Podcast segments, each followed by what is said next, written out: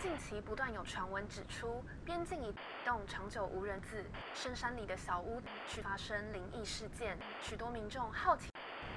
却都因此下落不明。目前警方已介入调查。欢迎来到怪奇故事屋。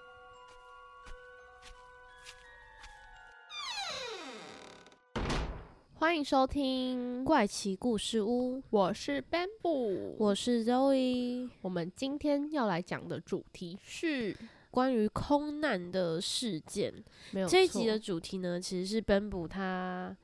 算是 Bamboo 他提起的。我自己看过之后，真的是有点被吓到，毕竟本人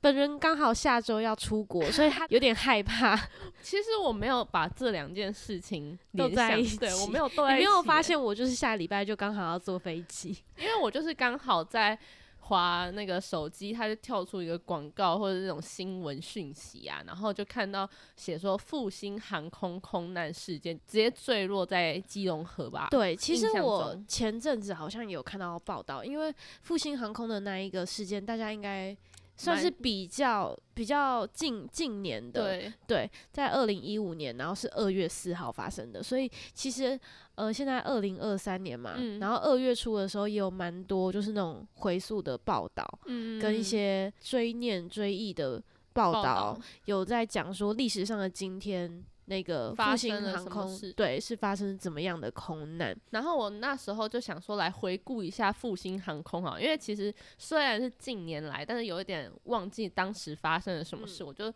去看那个维基百科，就写说这一起空难事件是继某一年，就是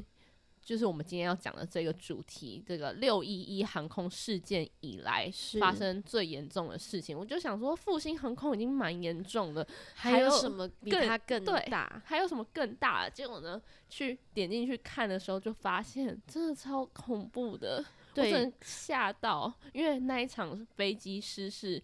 是没有任何生还者。没错，这一场飞机失事的事故叫做华航的六一一号班机的空难事件，它其实是在二零零二年发生的，对，所以那个时候我们才三岁刚出生而已。对对这起事件，我觉得应该算是完全没听过、欸，我自己完是完全没听过，我也没。有听过。那你对于华航的印象是什么？其实我对于华航的一个印象就是没有什么特别印象。好，烂哦、不是啊，你对华航也没有说什么特别不好的感觉，或者是有特别明显的，就是就是觉得它是台湾蛮指标性的航空公司。对我嗯自己来讲，也像你说的，就是比较指标性的，然后感觉是很大间、很专业。对对对，所以那时候我看到的时候，我想说，哦，原来华航有发生过这这么严重的空难，一直在追溯到过去。其实好像华航发生过蛮多次的空难事件，这个后面可以单不再来帮我们补充一下。那我们今天主要就是先来跟大家介绍，呃，这一次我们要介绍的六一一航空空难事件。对这起空难事件呢，又被称为是澎湖空难，它分。它发生在二零零二年的五月二十五号。那当时呢，这一台飞机它就是非常有名的波音七四七，大家都知道嗯它是一个可以载好几百人的一个大型客机。嗯然后当时他们是要从呃，台北飞往香港。对他们要从桃园机场从桃园飞到香港。那在路途当中，就是在澎湖那个地方，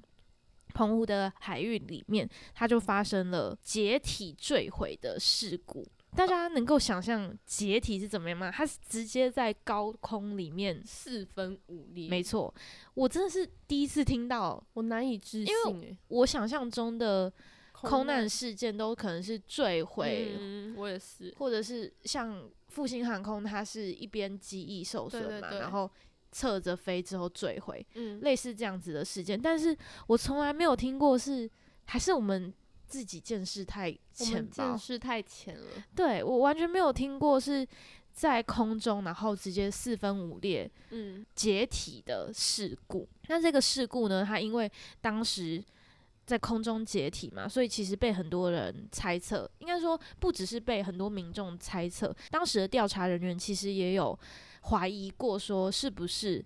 中国的解放军的飞弹嗯，打到飞机。因为两千年左右，其实台湾跟大陆的关系应该还属于有一点小紧张，感觉是那时候有慢慢在复合，但是应该还是微紧张的状态，所以就很多人都在怀疑说，是不是中国的飞弹啊或者导弹让射到那台飞对机？其实也不只是中国，也有人怀疑说会不会是一些恐怖攻击打中了飞机，嗯或者是说，比如说陨石击中，嗯当时也有人猜测，或者是有一些那种逆踪的战机，就是嗯你不知道，就你在雷达上面不会显示的逆踪的战机可能撞到。隐藏的对对战对对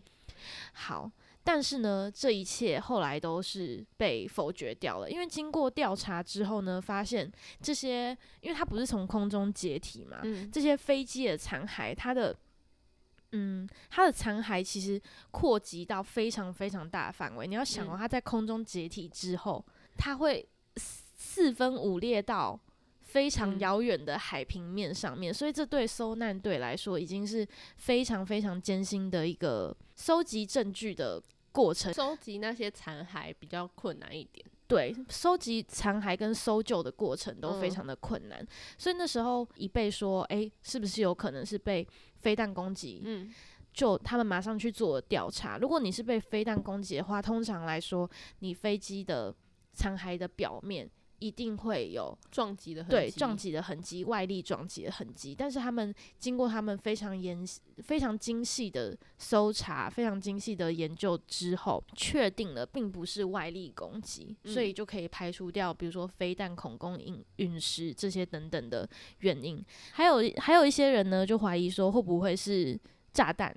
可能从里而外的爆炸。对，从里而外的爆炸。但是后来也发现，收集了很多飞机残骸之后，也有发现，如果说你是炸弹炸到的话，嗯它的呃表面可能会是扭曲的，嗯但这些飞机残骸它都没有发生外力扭曲的现象，嗯，所以就也排除了这个原因。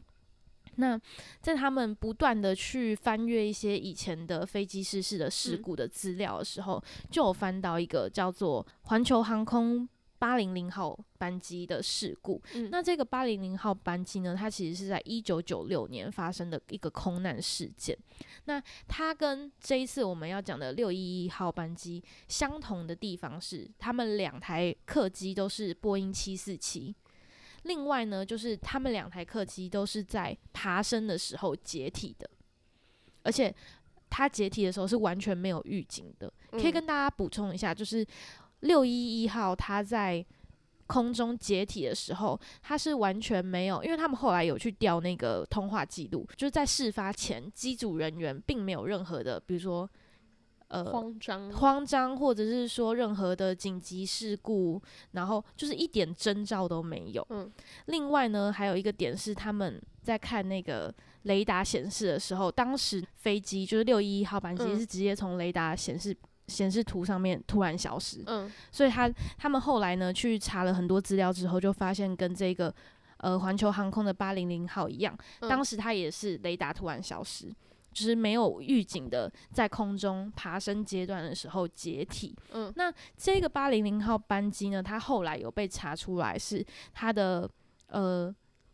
空难的原因是因为中央油箱爆炸。嗯所以这一次六一一号班机的调查人员也非常着重在中央油箱的，就是搜搜寻因为其实残骸都已经掉到海里了嘛，要嗯打捞非常困难，所以他们经过了一个月搜查的过程，终于找到了这个中央邮箱，但是非常可惜，发现也不是这个中央邮箱爆炸嗯。所导致的，因为中央邮箱看起来是没有任何的爆炸过的痕迹，嗯。然后也没有任何的外外力去呃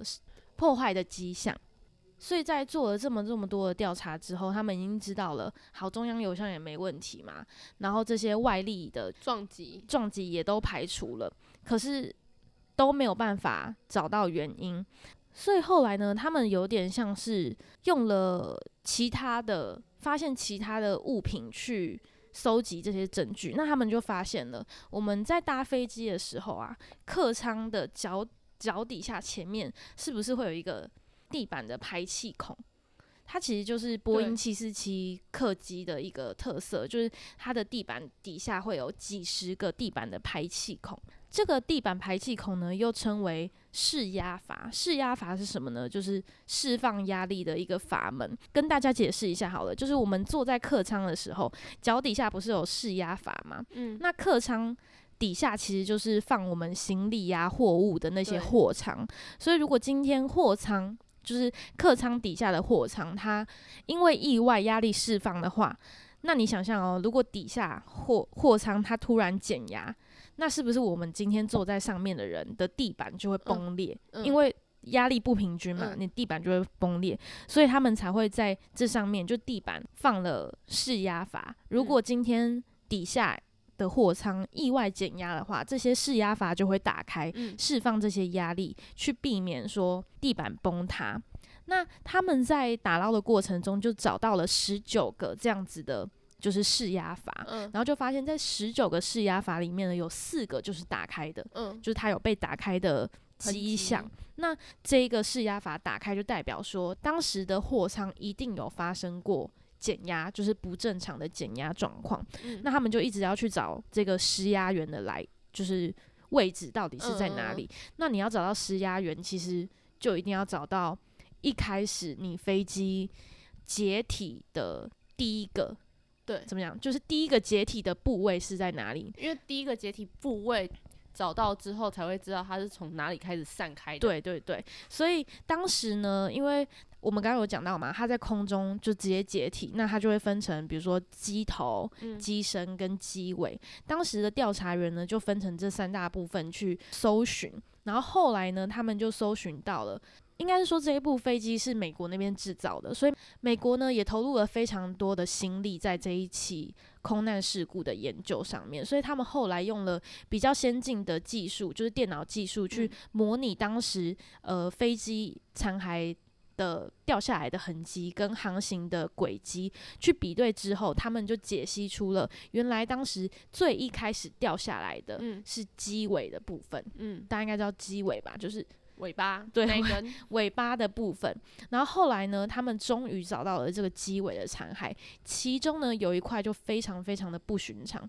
那为什么会说它不寻常呢？是因为这一个机尾啊，它上面呢是有修补过的痕迹。这一块残骸呢，它除了有修补过的痕迹之外，它破裂的方式也非常的奇怪。嗯这个机尾残骸呢，通常如果你是应力去破裂的话，就是外力破裂的话，它会是有点像是锯齿状，就是不嗯规则形状的破裂面。就像你折掉一个那个珍珠板之类的。对，它会是它会是有点不规则的。嗯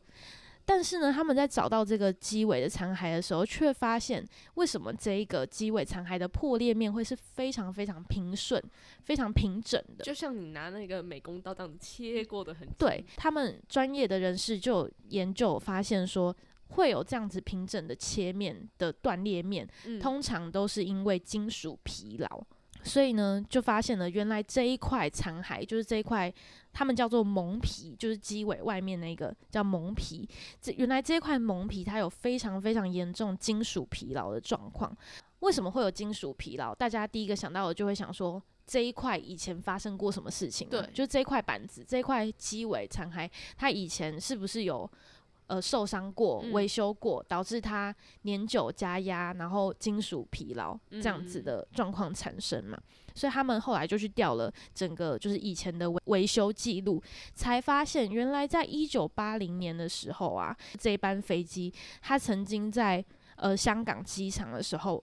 因为机尾擦地。不小心损伤了我们刚刚讲的，就是机尾的那个蒙皮，嗯，嗯，所以它其实那个时候呢是已经有非常严重的外皮的刮损。对，那当时呢其实就有先进行了就临时的维修嘛。嗯那如果是依照波音他们的维修指示的话，如果你要维修这种外皮的损伤，你新的蒙皮加上去应该是要覆盖至少百分之三十。嗯，但是他们找到了这一个机尾残骸，它覆盖上去的覆盖在受损蒙皮之上的这个新的蒙皮，它却是用差不多的面积。就照理来说，你应该要比它大，更大，对比它更大，大大大概百分之三十才是符合规定，符合嗯波音他们维修规定的。但是后来他居然用差不多的蒙皮去覆盖，代表说这个铝板对这个本身就已经是不不安全的事嗯情了。那除了我们刚刚讲到的它覆盖之外呢，另外也想补充一点是，其实照理来说，它是要更换整片蒙皮的，嗯，就它应该要把那一片整个换掉，而不是把上去，对，而不是把底下的有刮伤的那个地方磨磨平之后再补钉，就是再补新的那个铝片蒙皮上去。嗯，就是这个本来就是一个怎么讲不合法的事情，他们是没有依照波音维修的指引嗯去修补的。但是问题来了，他们在维修记录上却写着他们依照波音维修的指引修复了这一个蒙皮。就是伪造伪这算是伪造。然后后续的这二十二十几年来，大家都相信这个维修对维修的记录上面写的，我有依照这个波音的维修的方式去维修这一块地方，所以大家都不知道原来这底下。越裂越严重，就是因为你底下都没有治好嘛，那你东西再加上去，它其实呃治标不治本，对，就你可能目视检查，因为后面他们其实都没有发现这一个部位居然是有这么严重的损伤损伤。那最后一次的例行检查呢，就是在这一起事故二零零二年之前的四年前，那还可以看到当时拍摄的照片呢，他们发现了一个。机尾的照片，然后在那里呢修修复的舱壁附近，可以看到就是肉眼可以见到的烟熏的污渍。哦，烟熏对的污渍，那这些污渍呢，其实就是在一九九五年那时候还可以就是在飞机上抽烟，嗯，然后这些呃抽烟的时候所产生的烟雾，它后来因为就是气压差往外泄漏之后，就会卡在就是卡在。缝里嘛，，对，卡在那些细缝里。可是照理来说，你是不会卡在那些细缝里，代表说你可能是有结构损伤或者有缺陷才会卡在那里。哦，所以也没有人发现说为什么这边会特别就没有有联想到，对，为什么这边会特别有烟烟熏的那个污渍？嗯，就是没有想到说，原来这底下隐藏着结构性的损伤。对天对，这也是他们后来去翻记翻了记录，然后看到那些照片之后，才发现原来这一这种种的迹象都一直在告诉他们，其实这机尾早就已经有问题了。嗯，当然，想当然，就在四年后飞行的时候，他们其实已经机尾底下已经裂开了。那在这个裂开的状况下，然后飞行的时候，是不是又有压力？就是加压之后，这个机舱就会像气球，有点像气球一样这样爆裂开来，最后就会导致飞机的机尾脱脱裂。呃，其实研究有指出，这个裂缝呢，它只要不要超过一点五公尺，嗯其实就还是在安全的范围之内。但是如果说你在高空中的飞机上的裂痕超过一点五公尺的话，就会有结构崩解的可能。那当时这个裂痕大到什么程度呢？它大到二点三公尺，所以它其实已经远远超过快一公尺了哦。好扯哦，对，所以没错，就是这一个机尾导致它在空空中整个裂对整个崩落、整个崩解。当时呢，呃，这一个真相出来的时候，很多人都很震惊，原来是这么样一个小小的，当时在就是只是因为机尾插地这样子，大家可能很多维修人员都不正视的嗯一个。应该说，认为它只是一个小小需要修补的地方，嗯，但是最后却造成了这么大的灾难。真的很，这非常明显就是人为的疏疏失。这一起事件就造成了几个人罹难，两百二十五人，其实它是整个飞机上没有任何人生还的。我觉得，呃，这应该也算是正常吧。就是你你要在飞机上崩解，然后还要有人幸存，其实真的非常困难。因为光是坠毁你，像复兴航空他们那时候是五十九人，好像是五十九人、嗯还是五十八人，最后只有十一人半的人没有不到一半，不到一半，只有十人幸存。那你要想，如果在就是空中分解开的话，那个那个伤亡的程度肯定是百分之百。真的。那现在就来补充一下中华航空这一个飞机失事的事件。其实，在二零零二年以前，分别在一九九四年还有一九九八年都有发生非常、这么近，对，就是这么近，都有发生两百人以上罹难的空难事嗯件。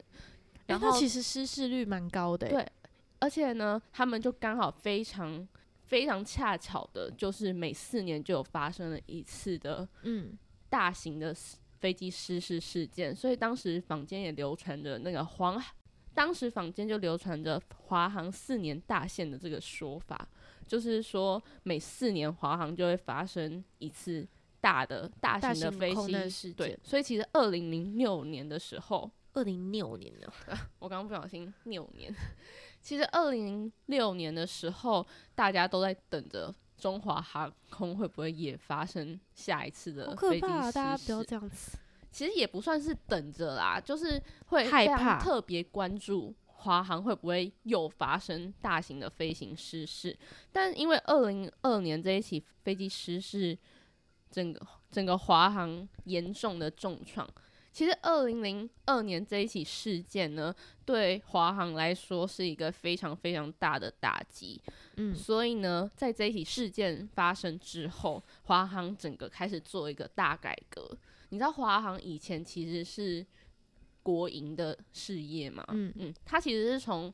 国营事业改成民营事业，但其实他们的高层有非常多可能透过一些关税啊，或者是一些不正当的手段而当上华航的高层。那二零零二年这一起事件之后，华航它开始整个大整肃，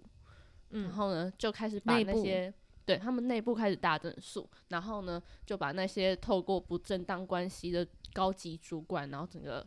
清掉，然后呢邀请一些民航的一些优秀的人才，然后进来这一边管理这个中华航空的事务。所以其实二零零二年之后呢，华航的失事率整个大幅下降，而且是几乎几乎没有的。只有在二零零七年的时候有发生一个在呃日本琉球停机棚的意外，就是飞机突然失火。那次虽然也是人为，但是没有任何人伤亡。懂。所以其实是在二零二二零零二年这一起六一一事故之后，嗯，就再也没有大型的空难事件对。再也没有，再也没有像那种两百人以上的大型事故出现。懂对，其实我非常佩服这些调查员呢、因为我们在找资料，其实是看了一些影片跟嗯新闻资料，嗯然后其实也有就是纪录片里面有有介绍，对，有记录到这一起事故。这个纪录片呢叫做《空中劫难》。空中劫难的第六季里面就讲到这一起事故，然后这一次很多的资料其实也是从这个空中劫难的对空中劫难的纪录片里面出来的，所以当然这个就是有关于飞机的一些构造啊，或者是它事发经过，如果说有一些收集兴趣的人吗？不是，我说收集有一些不正确的部分，嗯我们刚刚讲的啦。如果有一些不是这么正确的部分，也欢迎大家就是再跟我们再跟我对对对们说，对，因为其实很多都是一些专有名词，我们也很怕自己讲收集资料，对，因为网络上可能还是有一些比较不是这么完整的说法，嗯，那这边再额外跟你分享，嗯，在一九九八年的那一起中华航空失事，它是发生在桃园，而且呢，它是一起飞，然后呢，飞机就因为不正当的可能驾驶关系，然后直接坠坠毁，直接撞到那个桃园机场，桃园机场的外里，当嗯。场好像爆炸吗？没有爆炸，可是呢，那当时也是完全没有生还者，重点是还有压，就是还有造成地面上的人身亡，就是因地面上的人，因为他是直接起飞就撞到那个围篱啊，好可怕哦！所以呢，地面上有六人，六人遭遭受波及，然后两个人受伤，嗯，就是地面上的人。而且那一起事故还有一个很严重的原因，就是因为在那一台班机上面有中央银行的总裁也全家好像都在那台班机上面，嗯，然后还有各界金融的，然后都无人生还，对，无人生还，所以当时也造成金融界的一个非常重大人才损失，而且还有一个更冷知识的一个地方，也不是冷知识啊，就是我们艺人黑人陈建州的爸爸，当时也是那一台那一架飞机的机组人员，然后也刚好在那一那一场那一场空空难中罹难，哦，了解。嗯就是也嗯是蛮严重的一场空难事件。嗯，那我刚刚有说到，我真的非常佩服，就是调查人员，因为我觉得如果今天没有他们专业跟锲而不舍这么多年的调查的话，我觉得根本，就是查不。对，我觉得这个背后的工程真的很很庞大诶、因为你看，二零零二年发生的事故，他们一直到二零零五年才真正结案，他们花了非常多的时间去找出这件事情的真相。而且我觉得他们其实，在找寻真相的过程，也是一波三折，因为就是你发现了一线希望的时候，就发验证了说不不是对，所以其实，在那那之中，其实是非常非常挫折的。我觉得一定很挫折。对，但是我非常感谢他们，就是找到了真相，才会嗯让就像你刚刚说的，就是华航他们。我觉得不只是因为这么多人身亡，也是因为找到了，就真的是你们人为的疏疏失，所以他们后来才大整顿。如果说没有证明说哦，真的是你们疏失的话，有可能有办法发现那个原因。对，应该说有可能也不会造成后面就是各家航空公司都对自己的飞机、自己的机组、的机组内部人员非常严严厉以待，然后对这件事情都非常正式的这样子的状况。可是，就像我们一直以来都说的，就是你一定要发生一些重大的伤亡，可能才会开始正视某一些事情。对，，应该说希望大家不要忘记，真的，大家都很健忘，就可能你发生这件事情之后两三年后，那个螺丝又松了。那其实这这一起事故，大家应该也会很好奇说，那当时那个维修的工程师，就维修的那个维修师，是不是应该出来负责任？嗯，对，就是在一那。在那二十二年前没有妥善处理那个飞机擦伤的那一个工程师，那这个工程师呢，他其实是华航前总工程师室的一个结构工程师，他叫做孙继昌。当时呢，他人还在美国，一直都没有办法到案，所以案情是没有办法突破的。一直到检方用视讯的系统跟他侦讯了之后，才获得就是孙继昌的说辞。我自己是没有查到，就是他当时被检方征询的时候，他说辞是什么。但是呢，因为其实孙继昌他自己平常塑形也算是蛮良好的吗？对，就是他平常他在工作上其实并没有任何的不良记录，然后嗯也是一个乖乖工作的人。那而且当时他被起诉的时候已经八十四岁了，所以他只有就是缓刑。呃，他那时候呢是被判有期徒刑两年，缓刑五年。然后是他决定要做这件事的，还是他只是执行人员啊？他是执行的人，他就是那个没有妥善处理这件事情的人。哦应该是说他就是那个记录人啦，就是那个哦，机尾修复的那个负责人。嗯对，，刚刚有讲到他就是那个总工程师式的嘛。嗯，对他其实应该算是蛮大的，蛮高层，对，蛮高层的，主管，而且你看啊，他年纪已经已经这么大了，其实也不太可能再去修飞机了。嗯，所以你你现在在对他做多么严厉的惩罚，似乎也没有办法弥弥补。这其实也是，也不只是他的问题，对，不然华航就不需要做这个大整。没错。。好的，那这就是我们今天分享的。六一一号航空空难事件，对我自己是觉得蛮蛮蛮蛮震惊的欸，就是我也很震惊。看完这些资料之后，除了很就是替那两百二十五人很惋惜之外，就是悼念他们之外，我也很佩服背后就是调查的人员。我现在就觉得好像坐华航比较安全，为什么？不知道，就是看完整个事件，就觉得对华航多了一点信任感，因为他们虽然那一阵子都发生了很多空难、大型空嗯难事件，可是他们二零零二年整数之后，几乎都没有再发生空难，懂。所以我就会觉得，哦，好像坐华航会更安全。所以我刚刚一开始才问你说，你对华航的印印象象是什么。就是一开始都没有什么印象、啊，所以在当时，应该是大家都对他们很抱持着不信任吧。虽然我们没有经历过那个那个年代，毕竟他们都还有出现那个华航华航四年大限的那个民间谣传，对啊，很可怕。不管是人为还是自然因素的那个飞机失事都蛮可怕的。但是还是要说，其实飞机失事是交通意外死亡率最低的的一个。虽然它只要一发生，就是几乎可能会全数罹难，但嗯是、而且罹难的人数又很多。对，但是那些比如说我们在车上开车啊，或者是骑机车那些失事的人数，嗯，真的是更多到那个那个那个频率当然比较，对，因为那是大众的交通工具嘛，每天嗯都会发生交通事故。嗯，总之就是怎么觉得讲完自己有点小沉重？其实你刚才讲的时候，我就好几度都觉得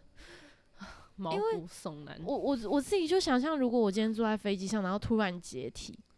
就是那是一瞬间的事、欸，我觉得那些真的都都已经是命运了，就是对那完全是命运的安排。就那三分钟，你你的你的人生就这样结束了。你完全没办法控制或避免的，对你直接是交给那个飞机，你把你的生命交给你因为你也无处逃啊，对。你没有任何的就是求生的欲望了。其实我记得那时候复兴航空刚发生事故的时候，就电视上很多新闻媒体啊都在教说，可能你在搭乘飞机的时候坐哪边会比较安全，就是哦、有有有有，他就会在教你说，不管是复兴航空还是之前那个火车翻车意外，嗯他们都会在教说你教你坐在哪一节车厢啊，或者是坐在呃飞机的靠哪边你会比较安全一点。可是我觉得有些是这种空难或者是意外，大型意外遇到就真的是遇到了，你真的很难避免。说不管你是不管你是坐在哪边，都有可能会遇到。我自己嗯是这样觉得啦。了解。好的，那我们今天的节目就到这边差不多结束啦。如果有任何的主题推荐，或者是说对这一集有任何想法，或是想要纠错的，因为我相信万一有专业专业人士你是是听到，很怕一我直真讲错？对我真的很怕讲错，因为其实你看我的笔记这样满满满真满，的超认真的，我的笔记这样满满满，但是还是很害怕，因为这起事件太多专有名词跟他就是侦查过程、搜救过程当中的一些细节，我很嗯怕。就是专业人士会觉得你们在乱讲什么啊，根本不是这样。而且其实罹难人数也有人说是两百二十八人，然后也有人哦说两百二十五人。因为其实好像到现在都还没有找到